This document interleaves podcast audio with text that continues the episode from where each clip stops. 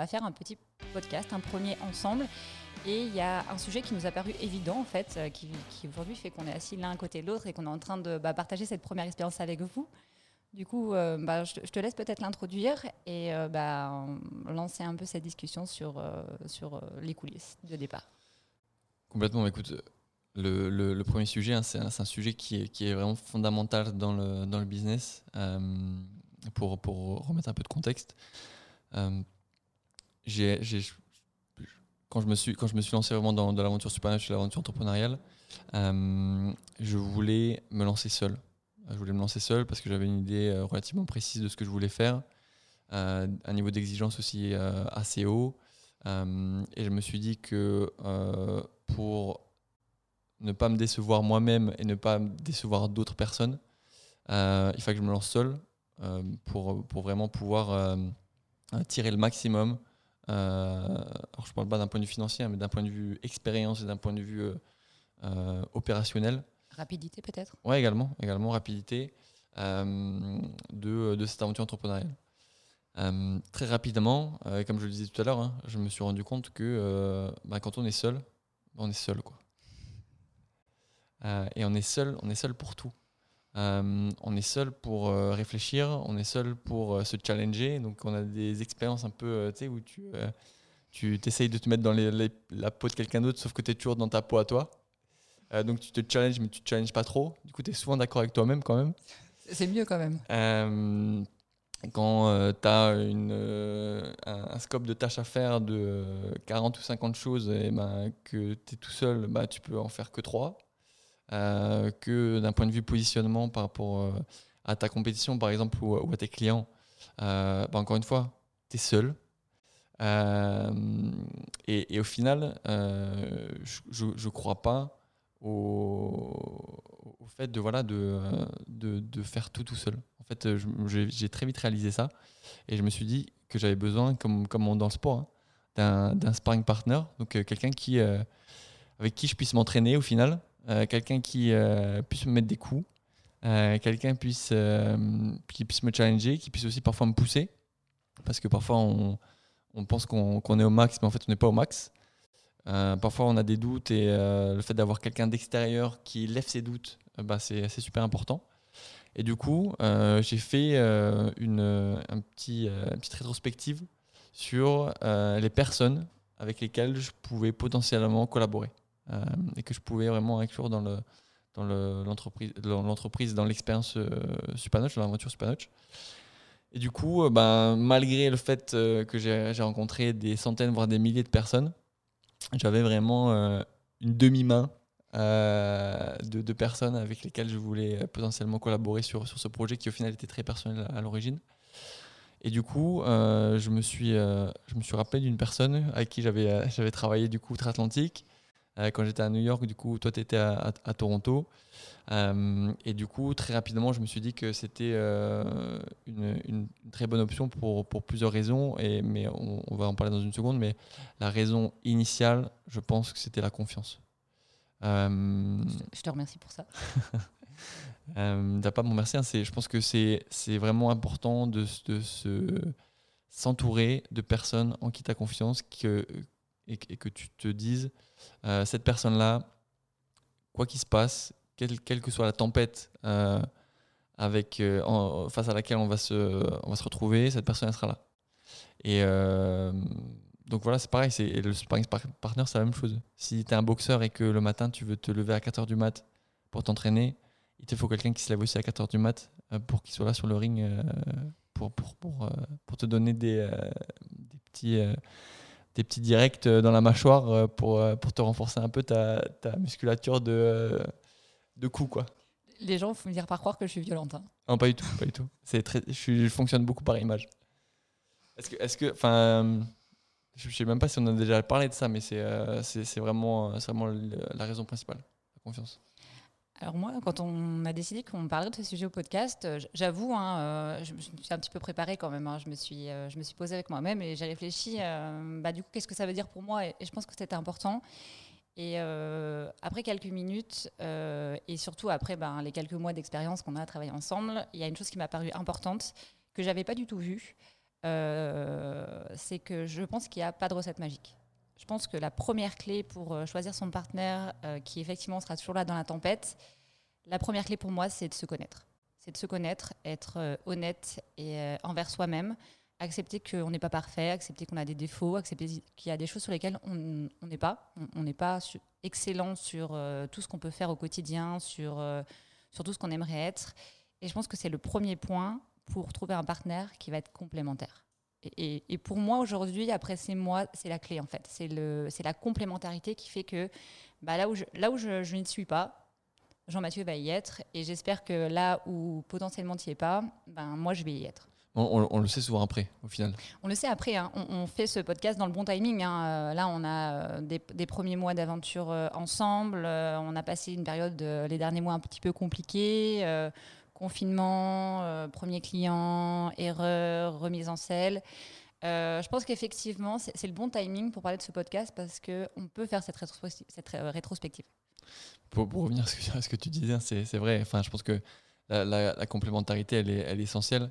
Euh, je, te, l'ai déjà dit, hein, parfois, tu, tu vas dire des trucs en, meeting, euh, je vais me dire quelle catastrophe, euh, il, faut, il faut absolument que je rattrape ça, du coup, je vais rattraper ça. Et, et parfois, moi, je me dis, je me dis ah, j'ai pas du tout été à la hauteur. et je vois que toi, tu, rentres dans le game et, tu dis la petite phrase qui va bien. Du coup, je me dis, elle, est vraiment smart. Et, du coup, en fait, c'est super rassurant. Super rassurant parce que tu te dis, à chaque fois que l'un des deux, euh, alors dans notre cas on est deux, mais ça peut, ça peut être plus, hein. à chaque fois que l'un des deux euh, ben, est un peu down, ben, l'autre est là. Quoi. Et ça, c'est super important. Après, il y a d'autres choses qui me sont venues en tête parce que j'ai fait l'exercice, c'était mon, premier constat. Euh, j'ai ressorti peut-être des choses, des choses clés qui sont pour moi importantes et qui devaient forcément trouver leur écho. sinon, je pense que ça ne fonctionnerait pas. Et la première chose, je pense, c'est la communication. Euh, c'est important euh, pour moi et donc euh, dans mon quotidien et dans mon travail d'être avec entouré de gens et de personnes qui communiquent en fait, qui sont capables de dire les choses, même les mauvaises, même celles qui bah, qui font pas forcément plaisir, mais qui permettent d'avancer parce que finalement tout est sur la table. Et je pense que ça, je pense que c'est vrai pour tout le monde. Il faut être capable de se dire les choses pour que ne pas créer de dossier, mais vraiment tout étaler pour régler et avancer. C'est un, message Pas du tout, pas du tout. Pas du tout parce que tu as justement un excellent communicant et tu as cette capacité à mettre les sujets, même les sujets délicats, sur la table. Et, euh, et ça, je pense que ça nous fait gagner du temps. Alors, je, le, je, le, fais. Alors, je sais pas si je suis un excellent communicant, mais en tout cas, je, je pense que j'ai un petit côté, euh, un petit côté parano. Où je me dis que a un sujet qui n'est pas traité, euh, ça va ressortir plus tard, x 10. Mm. Donc je me dis, faut le, faut le traiter tout de suite. Mais après, je pense que chacun son style. Hein. Je pense chacun son style. Euh, il y a des gens peut-être qui le traitent jamais, qui le mettent sous le tapis et, ça marche. Euh, mais euh, j'ai un peu peur de ça. Peur de ça. Sous, le tapis, c'est propre.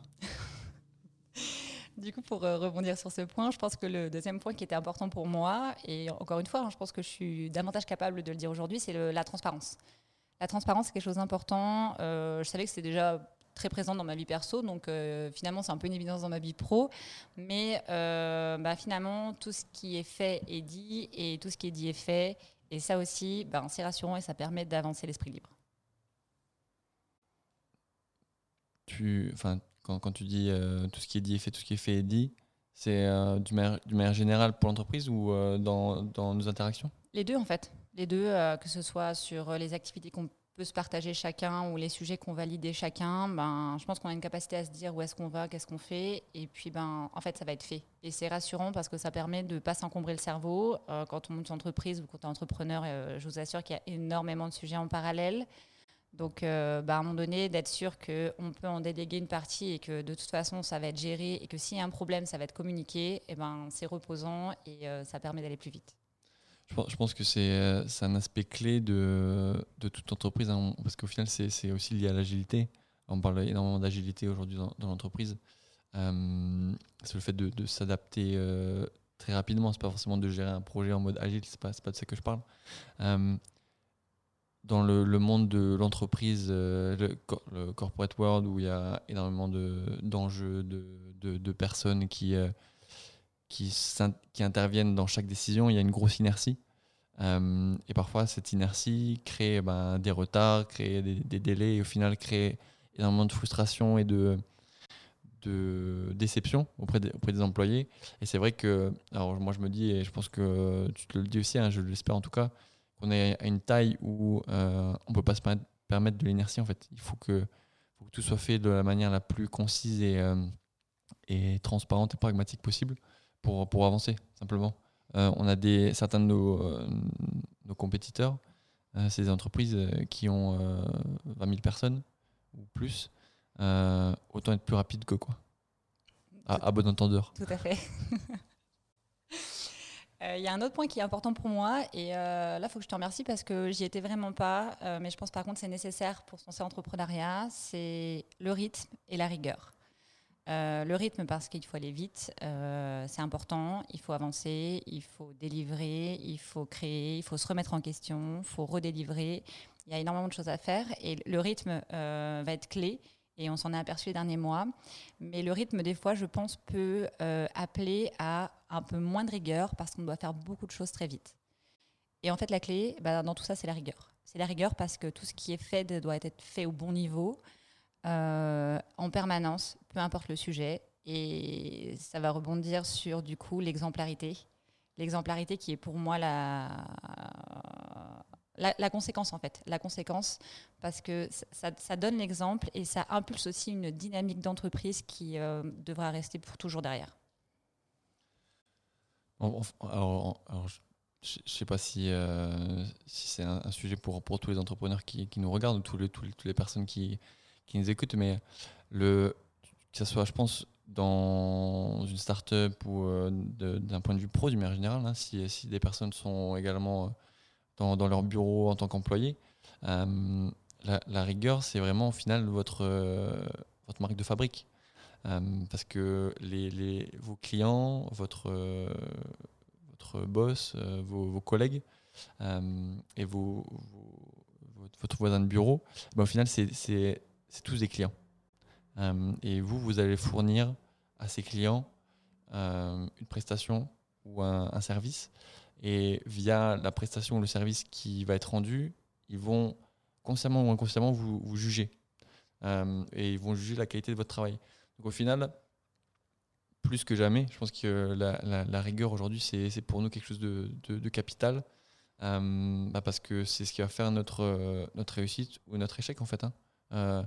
Aujourd'hui, on a la chance d'avoir, des clients qui, euh, qui nous font confiance, avec lesquels on, commence à avoir des, relations euh, euh, partenariales. Donc, c'est, vraiment le, le, but. Hein. mais ça n'aurait jamais été possible sans rigueur. Il y a, c'est naïf de croire que on peut réussir quelque chose de sympa. Alors quand je dis sympa, c'est de correct, de, de structuré, d'intéressant d'un point de vue business en ne pas, travaillant et en n'ayant pas de rigueur. Rigueur euh, interne comme externe, hein, parce que je, pense que pour beaucoup de gens, ça, peut couler de source euh, à l'externe, ça veut dire vers ses clients pour délivrer, mais euh, en fait, la clé, c'est que si on est rigoureux en interne, il y a 100% de chances qu'on le soit à l'externe. Alors que si on se dit que seul l'externe peut suffire, je pense que c'est là où on peut faire rapidement l'erreur, parce que rapidement, ça, va, ça risque de dériver. Le dernier point, et qui était important pour moi, je pense que c'est l'ambition. Je pense que c'était d'avoir un partenaire qui a une vraie ambition, qui veut se dépasser, qui veut aller plus loin, qui veut apporter plus. Et euh, je pense que ça, c'était ma dernière clé pour, euh, pour le partenariat successful. Donc je pense que c'est effectivement le, le, bon mot de la fin, juste pour, pour récapituler. Si vous lancez, déjà lancez-vous, ne vous lancez pas seul. Et lancez-vous avec la personne euh, qui est complémentaire à vous et une personne que vous connaissez. Je pense que c'est super important. D'autres choses? Non, je pense que c'était le bon mot de la fin. Euh, on vous souhaite euh, ben, une bonne journée. On espère que ce premier podcast vous a plu et on vous dit à bientôt. Stay tuned.